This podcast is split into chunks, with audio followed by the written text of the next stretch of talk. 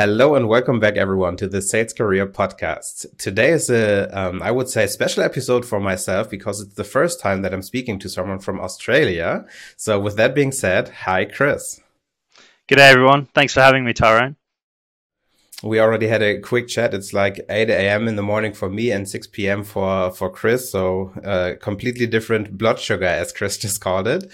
But we will try to make sure that we have the same energy level today when we record. So, um, Chris, before we give it a go, um, let's do the time travel. Which advice would you give your younger self when you started your career? Yeah, great question, Tyrone. I, I really enjoyed um, thinking about this because it's not something I've ever been asked before. But um, basically, there'll be four key things that I would tell myself. Um, first, we double down on your values, and what I mean by that is make make sure you're grounded by having a good sense of yourself and what you stand for. Uh, value your relationships by building a strong network. Um, thirdly, be kind to yourself by investing more time into your health, family, friends, and education. And then finally, keep exploring and in, always enjoy the journey. Okay, that sounds like you really sat down and thought about uh, thought about your values. Can you tell me where this is coming from? Because I think this is not something that typically someone would do when they when they work in sales or something, right? Sit down and, and write down their personal values. So where's this coming from?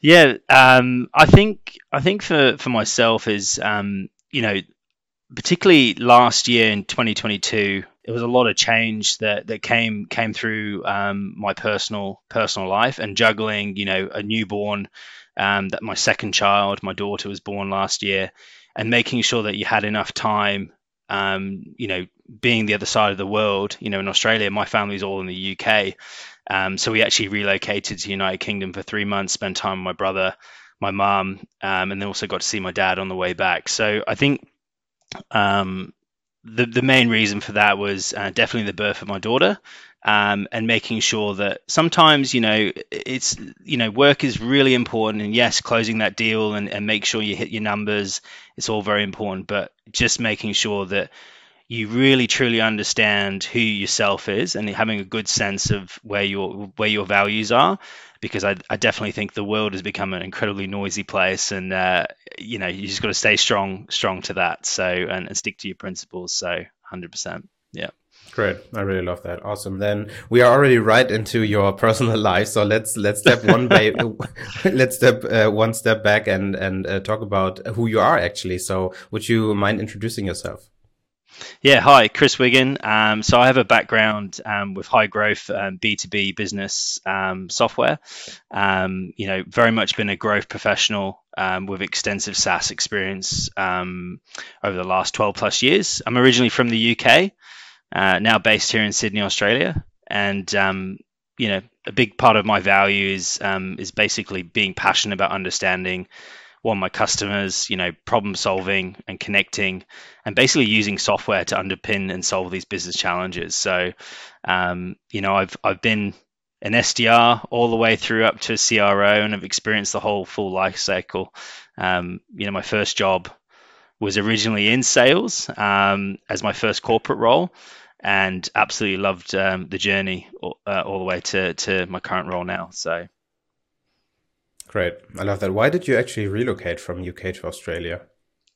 Believe it or not, um, I had an opportunity to play some cricket um, back in 2010 in Australia, and um, I was meant to be here for six months, and uh, I enjoyed uh, the cold beers in the hot sunshine, and uh, yeah, the weather was too kind to me during that period, so uh, I couldn't I couldn't leave to be honest. Um, uh, sounds good. This sounds like a real a real good reason to stay somewhere. The weather and the beer, so I like that. Yeah, hundred percent, hundred percent. And it seemed to work out for you. So um, yeah, I think I heard some sports there. So what did you do before you started your career in sales? Um, was it like was cricket your your main passion back then? Yeah, so after graduating from university, I, I actually studied sports coaching studies at university, um, and I, I, worked as a sports coach slash educator within um, high schools, primary schools, and also universities, um, and also did some, you know, um, youth coaching for elite county uh, cricket across the UK. And basically, I, I, did a lot of my coaching badges uh, post graduating from university, um, and always loved the sport I was very lucky that cricket got to take me to a few cool places like the Caribbean for three weeks for a tour playing over there, and then brought me eventually to here to Australia. So um, yes, very passionate about the sport, but um, yeah, it kind of was the the first um, move out of university that then you know brought me to to Australia. So which was uh, you know very grateful for. Nice. And then um, you already said that you started out as an SDR, right? Um, can you tell us about your early days in, in sales? How did that uh, start for you when you were in Australia? Got to know the SDR role. How did you how did you cope with that? Yeah, so um, it was brutal, but I loved it. I think uh, it was definitely a baptism of uh, a baptism of fire. Um, you know, and you know, I worked at a business called Global Data. Um, you know, in 2010, and um, you know, I was given a, an opportunity by now a very good friend of mine who was the sales manager back in the day, a guy called Philip Reynolds, um, who we're still in touch with now and become great friends with. You know, and I, I had no experience in selling. Um, you know, I was very much a people person, and um, you know, the role then was was very much um, you know just cold calling in, you know, getting getting people, getting buyers on the phone, targeting C level executives, and selling them a you know a B two B um, experience. But back then in you know 2010, it was you know SEO basically now, um, because majority of marketing managers and marketing people were spending money on print, right? So that's sort of showing mm-hmm. my age a little bit, and it was right on that you know innovation point where people were starting to shift their spend more to online and digital. So um, I got to ride that that wave at the time, but um, yeah, I was a very nervous young guy. My voice was a little bit you know, higher, and uh, you know, my confidence was nearly as strong. So um, there was a lot of great tactics that they they taught me then, which I still, you know, use today. It's probably one of mm-hmm. the best roles I had when you think about it now, going back at it all. So yeah, it was good, good fun.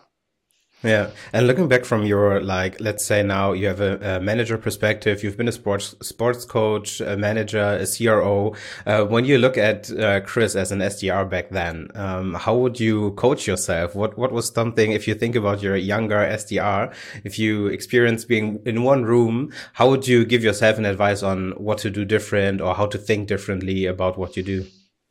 Yeah, I think um, a lot of people always told me to stick to the script uh, which was always very much the the methodology back then. Um, but I think you've just got to use the the tools that you're given as an individual. Um, and I think being authentic is is one of the best things that I probably would have would have told myself back then. And you know, sometimes you can you know leverage the tools that you have and you know be you know follow the script and but you know you got to put your personality in there and making sure it's personal to the person on the call. And I think sometimes you know. Um, you know, putting putting different um, tones or you know pace, you know, on, on your on your first call, and, and asking for help and support. I think sometimes could be you know great way to disarm someone, especially nowadays when you know first thing they do when they pick up the phone and they hear it's a sales call. XYZ calling from this company, you know, it's uh, it can sometimes just automatically lead to the uh, you know the hang up button. So uh, yeah.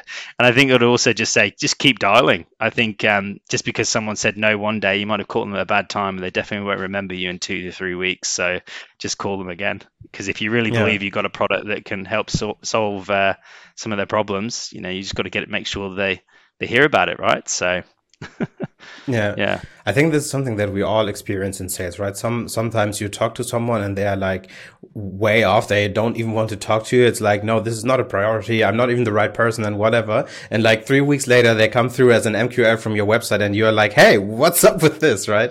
Um, yeah I, I exactly. so often. Um 100% 100% yeah, hundred percent. And that. I think um, sometimes, you know, I mean, I'll give you an example. I remember I was trying to get a hold of this um, this gentleman for some time, and within that six months, you know, I m- must have called him maybe four or five times, and eventually he got a promotion after the six months. And this is before LinkedIn was really uh, as visible as everyone promoting themselves.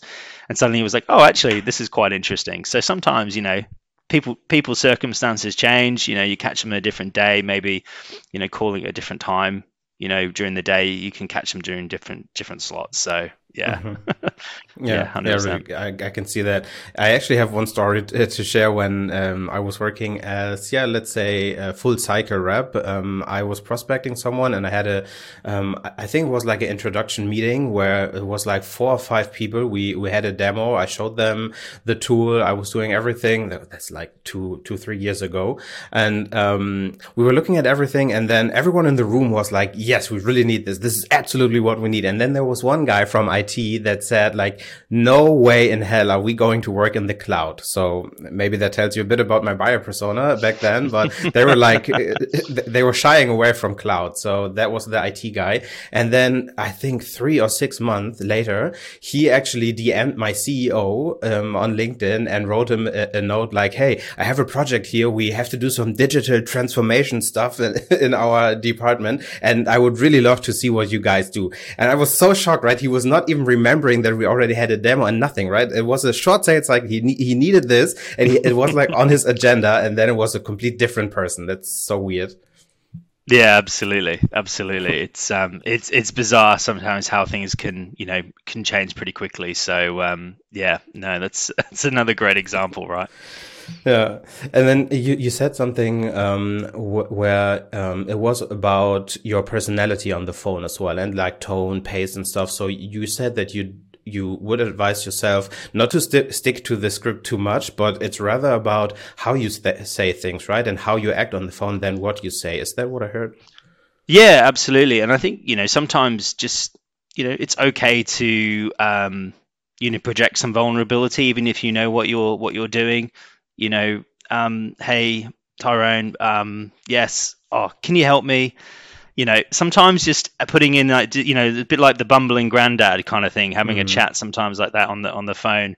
You know, it may it may come across as as unprofessional and and not like you know exactly what's happening, but it also sometimes gives the person on the other side that oh this person's actually really busy and you know you've got some value to give, but at the same time, you know you've, you've got to try and get through through the call where um, they, they suddenly start like well this is different and mm-hmm. you know it's, it's starting to to hear a little bit of a, a, a, difference from you just being another another person just reading a script i think that's what mm-hmm. i was mm-hmm. trying to trying to entail you know um, and yeah. asking for help um, mm-hmm. so yeah I really like also like the the role of people uh, when they are on the phone and they they are maybe new to the SDR role, right? And they don't even know the the market yet so so good, right? But it's like their first sales call. Then why not even be upfront with it and and talk to someone and when they bring an objection or something, say like, hey, to be honest, I'm pretty new to this role. Can you help me explain what you mean, right? This is yeah, so powerful absolutely. because people really want to help, right? They want to talk with you, and then they will be sharing. This is way better than someone being on the phone and answering answering every objection with a technique and everything you say with a technique, and it always sounds the same, right? Yeah, absolutely. I mean, at the end of the day, we're all humans, right? So uh, until ChatGPT, you know, can come in and take that take that that conversation to another level, um, you know. But I, I, feel for the I feel for the SDRs now, like um, you know, it's it's a very uh, fast-paced environment. Like the market is changing so quickly, the way people interact with each other is is changing. You know, sometimes the telephone's not the best means, but you know, we used to call it the cinquente. It was like you know, be a f- first you'd call, then you'd text, then you'd LinkedIn, and there was email, um, and then, you know, for some of the other guys out there, they would find other platforms to, you know, whether it be WhatsApp or, you know, um, you know, other other applications to get in touch with people. So there was always yeah. the fifth one, which everyone was a bit more creative. So, um, yeah, maybe maybe even an old fashioned uh, letter might work these days, but you know, you can't send it to the office because everyone's working from home, right? So yeah, yeah, it's so weird. Somehow you are trying to yeah. call everyone. Somehow you are trying to send written letters. Nothing works, and somehow it no. still works, right? Something one channel. Yeah exactly. Work, so you just have to do all 100%. 100%. Okay. 100%. Cool. Let's move on in, in, your career a bit. I saw that you moved into a leadership role quite quickly, I would say, in your in your sales career. Um, can you share a bit about why you chose that path? I, I could imagine that something about like being a sports coach already told you how to be a coach, uh, for example. But yeah, share share this story with us. Yeah, great, great, great question. Um, I think, yeah, just to clarify, I think um, for me, management and leadership are two things. I think um, you know you can you can be a leader and not be a manager of a team. Mm-hmm. I think um, you know standards are really important and and how you set that. And for me, one of the main reasons why I wanted to become a leader within sales was because I'm, I'm very driven around purpose um, and, you know, creating an impact, um, not just on myself, but, you know, um, also the team and the people around me. Some might say like a catalyst for change, um, you know, and always striving to make things better and make things easier. Um, so as a leader, you know, you have to lead from the front, right, and strive, and you know, always to be better. And I've always played like a player coach role um, you know, particularly in that first step.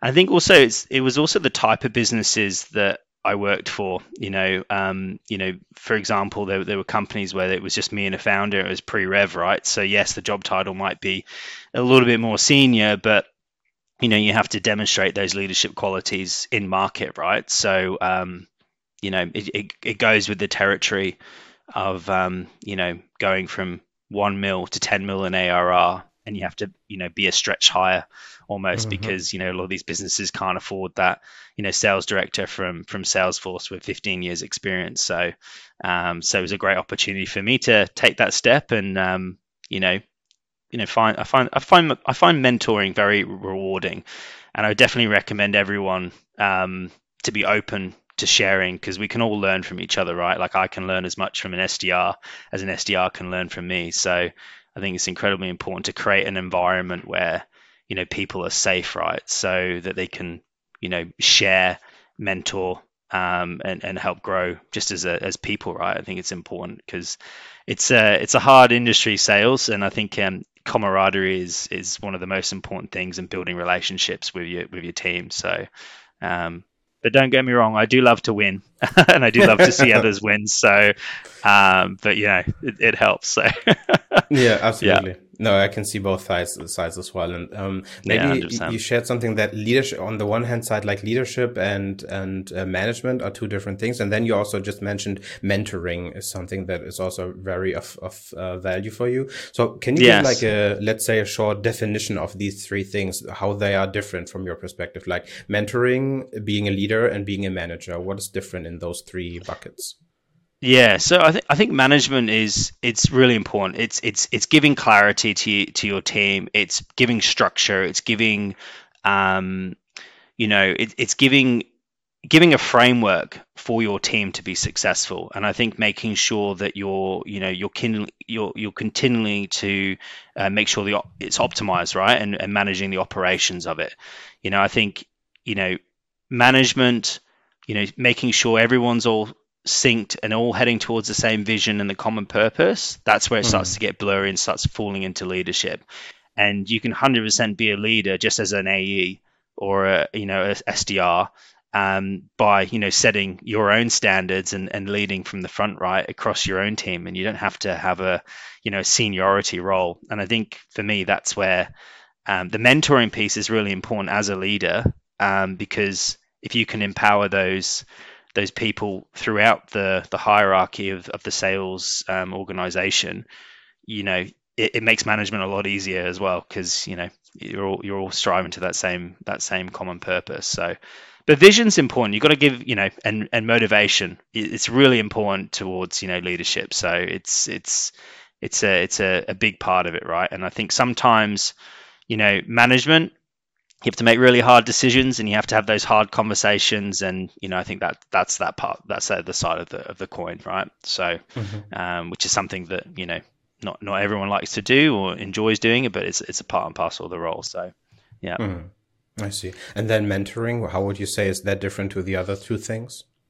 Yeah so so mentoring i think is um it's more around um you know it's more you know giving back and giving giving mm-hmm. opportunity mm-hmm. not necessarily to younger people but also just to people that you know are around the organization that want to learn and they're they're seeking you know guidance from people that may have experienced um, something in particular um, you know I'll, I'll, give you an example i used to work with um, an ae who is actually um, you know indigenous maori from um, new zealand and you know, we started doing a lot of not-for-profit work, um, you know, in, in the New Zealand, um, you know, market, and you know, to hear his stories and you know mm. him mentoring the organisation around some of, you know, that Indigenous culture um, into our Australian business was was really inspiring, and I think things like that can sort of fall into the bucket of, of mentoring as well. So yeah. No, yeah, cool. For thanks for making like these these uh, three buckets a, a, bit clearer. Um, I think they are all very um, important, right? And I think when someone is moving on in their career, they can always decide which path they want to go. Because I think sometimes people um, don't really see how leadership and management is different, right? And that was something that I saw personally in my my career um, when I went into a SDR management role. And actually, what I wanted to do was mentoring, coaching, and leading, but I didn't want to manage at all. And that is something I had to go through this experience to really find that out because you just said there are some things you have to do that you don't want to do, and then do, that don't feel right to you. And this is like the management piece, right? And then for me, I made the decision that this is not for me at, this point, right? I, I think I yes, I want to be a leader. I want to be a coach and I can also do mentoring, but not managing people. And I think there's something like really different in, in that. And I think it's always 100%. good to make that clear to people moving on in their career. Yeah, absolutely. I think, um, and they're, they're all they're all fun. They all have their own different challenges, and I think, um, yeah, that that's part and parcel of uh, you know as as you grow and develop your own career and where, where you end up you find start to find what your your particular skills are and where where you want to add value. So I think it's um it's important to understand it I think and, and have I guess the self conscious to know when you're falling into those buckets is really important. Mm-hmm. um, yeah you just said that you've been you've been a player coach um, at the beginning of your let's say um, management and leadership um, positions. Um, how do you see this working actually? Because I, from from from my perspective, I don't like this at all. I I have never seen this work in a good way. I always see that it comes to like different priorities and should I make my number or the team number, and all these conversations come up. And so I think from my perspe perspective, it doesn't work so well. But how did you see it, and how do you treat today? Yeah, I think um, I think uh, I think it goes back to the definition, right, of what a player coach is. I think I think for me, yeah, it's all you know necessarily having having a number, but it's also making sure that you know you've got a, a particularly um, how do you say um, clarity. You have to have mm-hmm. clarity, right? So if you don't have clarity on what your role is, that's when I think things get blurry. I think you can still have a player coach environment where you can lead from the front and help empower your team. But I think it's up to the individual um, because there are some people I don't think they they have that that same um, how do you say potential um, awareness because you know it comes back to ultimately what you're getting paid on and what's the mm. the comp package and I think if you're going to be incentivized by hitting your number and not the team, I think that's a that's a different conversation. Um, I think if there's a if there's a, a, framework that's set up where there's clear guidelines and clear rules, and I think that's on the the the, the coach to set those expectations as they're building out their framework. I think um, the other thing as well is you know working in these smaller technology companies, you kind of have to do it because mm-hmm. everyone is in revenue revenue generation mode.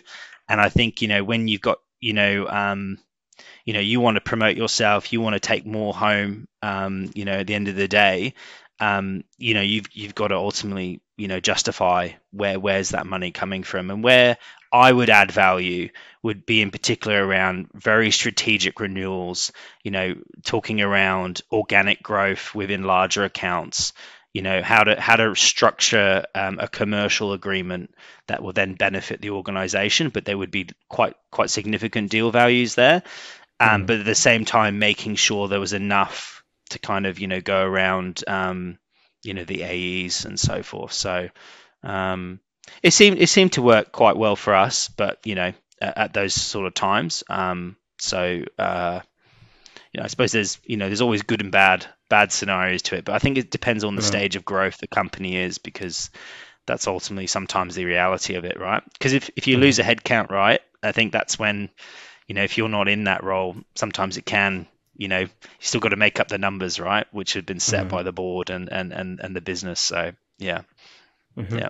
Yeah. Okay. Yeah, I really understand this. For, one hand side is like the the growth of the uh, growth stage of the company. Can we even invest into a full time leader, for example, uh, that is exactly. not responsible for an own number? And if so, 100%. then this should be really uh, like communicated clearly. As you said, they need clarity on: Am I responsible for my own number or the team number, and which one am I allowed to come short on? Right when when uh, stuff hits the fan. So uh, yeah, hundred percent. And I think that's where you know, have like any executive, um, and I'd say this is any advice to any anyone going to join a startup for the first time. If you're going in as a sales leader role, whether it be you know the first sales hire working with founder or you've got a team of five whatever that level is of growth make sure you have short-term incentives and long-term incentives and make mm-hmm. sure that it's all geared and scaled up towards the organizational um, you know strategic goals and get it get it in writing as well because that's that's always sometimes where the clarity gets miscommunicated which i think that's when you start to get challenges with a player coach role because mm-hmm. you'll start going down a path and you know the definitions might potentially be different um, from what's mm-hmm. actually happening if that makes sense so yeah, yeah, yeah that'd be my, my advice yeah love yeah. it um, Chris, talk to me a bit about uh, moving from a sales manager role into a CRO role, because I imagine this is a complete other level, and maybe it also depends on the the maturity of the company. But I imagine CRO being completely different to being a frontline sales manager. So, can you talk to me a bit about how you made this uh, step into the CRO role? Yeah, definitely. So, yeah, it's it's a it's a great question. I think that um, it's it's one that everyone should take with caution. I think you know when you've got um, skills in certain areas and that's your your forte, it's it's making sure you identify where your your gaps in knowledge are. And I think for me, one of the biggest reasons why I was able to be so successful in that position was I, it was the team that I built around me. Um, so I don't I didn't have a marketing background. Um, you know, I hired you know very good marketing directors or heads of marketing that would report into me, that specialize in lead generation and understand all these tools, and I'd work with them on the campaigns. But yeah, you're 100% right. It's a very very different um, a different role, but I think it's great if you are going into a CRO position having been a sales professional because you've got a little bit more of an edge, I think, because you understand how to, you know, get business done and you understand how to scale um, you know, in, in in that in that in that environment. So um, for me, you know, CRO, you know, I was looking after marketing, sales, and everything also post contract signed. So you know, I had a customer success director who would manage, uh, you know, teams of customer success managers, and um, and also everything from like professional services as well. So, you know, it's getting that framework underneath, and also the the right org chart to make sure that you know you have those those people in that in that in that role to help make sure that it complements you. But um yeah so it, it's a big step up. Yeah. Mm-hmm. it was definitely one that was uh, not taken lightly. So it was good fun Yeah, I believe so. Um, let's do a quick, uh, I would not say role play, but let's do a quick, um, yeah, a, coaching session for me and maybe some other people that hear this, because actually CRO is one of the personas I sell to. And, uh, we all have it in our onboarding. We all have it in our knowledge base, right? Um, how to speak to a CRO, which are their priorities and stuff like that. But, um, if I was to approach you as a CRO, um, how can I imagine your day looking like? Uh, so, what are your main responsibilities? What do you care about? And what makes you tick when you read a cold email, when you get a cold call? Um, how, when would you respond and actually take the call? Yeah. So, uh, yeah, when would I take the call? Uh, this actually takes me back to um, a demo that I had and I was invited to from my customer success director. I won't name the business, but there was an AE who spent an hour going through the whole platform. And then literally the last five minutes was the bit that I was interested in, which was around insights and data. And, you know, at the end of the day, as a CRO, you're really, really um, focused on making sure your customer journey is is connected because you've got one view of customer, right? So particularly in that role that I was I was looking after, and you know when you're going through you know the importance of a technology and the features at the end of the day that's why i hire a director of customer success that i'm empowering them to go find the right software to solution for them day to day for me I'm interested in the dashboards. I need to know certain things that are happening when, and I need to know it's happened. Um, you know, in those cadences to make sure that we're driving towards that that that mission critical um, objective. So um, it's all about metrics, metrics, metrics, and data, and it's it's it's one of the the fundamentals to be a successful CRO is really understanding the customer and surfacing these insights. Um, and it was something I learned actually in, in, my career quite early on is if you are pitching to a C-suite, I would almost re- just flip your demo, start with your dashboard, and go backwards. this is the outcome, and then now I'm going to show you how to get there. So, mm. do you want? Are you are you interested in seeing that and how to get to the outcome, or? And I think that was um, yeah. In terms of like answering a cold email, um, I think I think inboxes can be you know quite daunting. I think you know particularly as a CRO because you are plugged into so many different automations and you are across so many different technology stacks. So you know there, there are a lot of notifications coming through. Um, mm.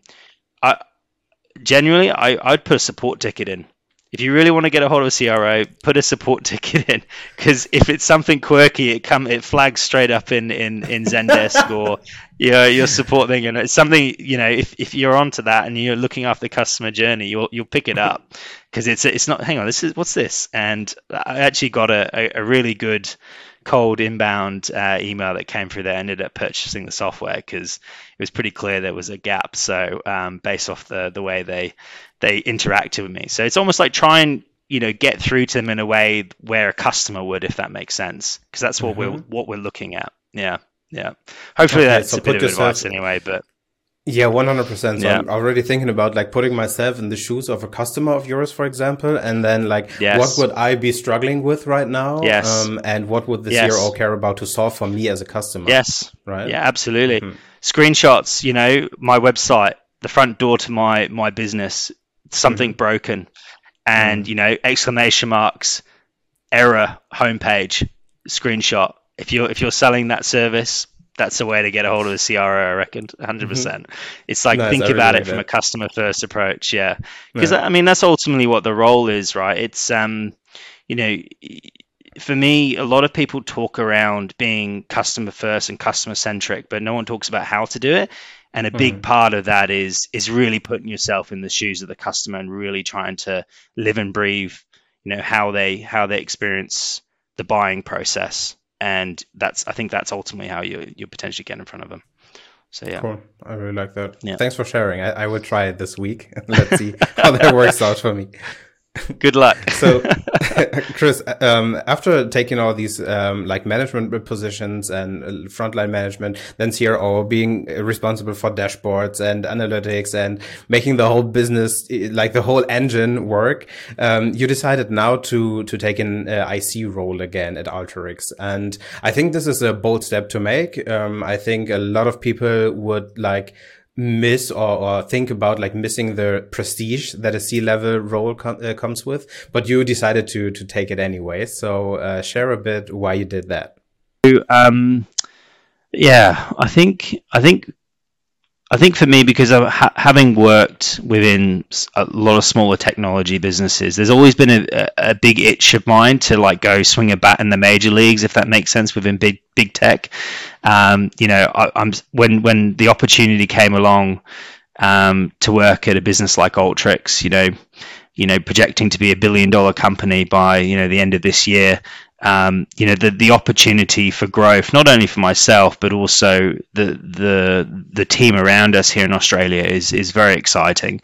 Um, you know, I think you get to a point in your career where you you need to start thinking about where the balance is coming from in terms of what you're learning and i think you know when you're working with founders and you you you know a lot of ip around how to scale a business like that um, it's very rewarding and you and you you bring that blueprint to multiple companies and you install it and you go. But there's got to be, a, I guess, a stage when you start to think, oh, okay, what's next? And for me, that was Alteryx and coming in and working with, you know, amazing leaders like our, you know, APJ um, director, you know, Gary Johnson and, and Heidi, who's the managing director here of Australia, and my manager, Jed. Um, you know, these guys, and they've got 20 plus years, you know, 30 years experience, right? And I think as, as someone, who wants to excel and grow in, into a career, that's where the opportunity came along. And um, yeah, it's really exciting to to bring over my skills into this market. It's also the the product as well. I think you know, having done my role, I understand exactly how important data is, and having been a CRO, it ties really well into the Alteryx platform. And I think this is where um, I can add a lot of value back to the customer base that I'm I'm working with here in Australia.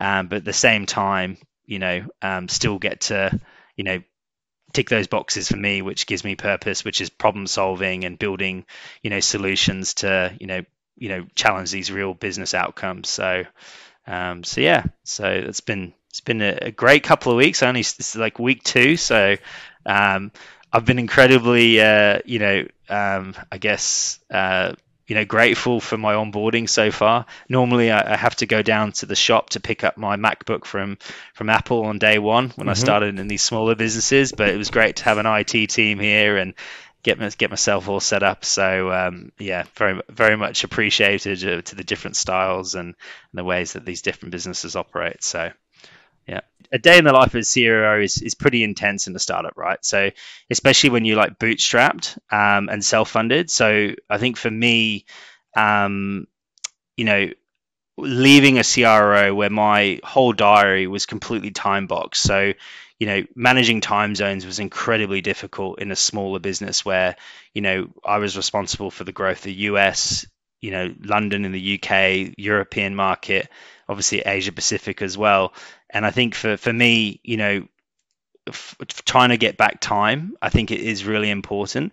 You know, I I was waking up at you know still to this day I get up at five thirty every day, but I would have to like massively manage my my weeks around time zones. So I, I was basically I had no control over Monday, Tuesdays, and Wednesdays because the evenings were given up to Europe, and then you know Thursday, Friday, and Saturday mornings here in Australia, I was working US hours, so you, your weeks become quite long. And I think you know, especially when uh, you know you, are hyper focused on growth, and you know you're double doubling the revenue and tripling the revenue. It's really exciting. But for me, taking a step back and and and really valuing a bit of work life harmony and finding you know a, a role here at Alteryx um, where I can add my expertise um, but also just be, you know, Chris and really focus on enterprise B2B sales um, and ultimately help support my family and, and, and grow grow in a, in a, new environment. So, yeah. Mm-hmm.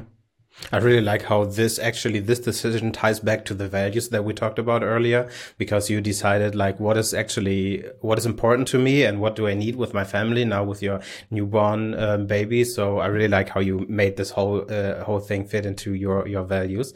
And actually that's the, the note on which we will end today. Um, we are done with the interview. I really, really en- uh, enjoyed going through this motion with you. And actually we, we went a bit off script, but I really liked it. Um, so thanks for sharing your your your whole story actually and and these advice and also the coaching session actually. I think I will write some cold emails now. Good stuff, Tyrone. No, absolute pleasure and and thanks so much. And you know, all, all I'd say is to anyone listening, please do reach out on LinkedIn. I'm very open to connecting and and happy to to stay in touch. And um, yeah, if I can add any value in any way, I would love to love to do so. So. Awesome. I will put your, your LinkedIn link into the show notes so everyone can find you. And um, with that being said, Chris, thanks so much for coming on and talk to you soon. Cheers. Thanks so much, guys. See ya. Bye bye.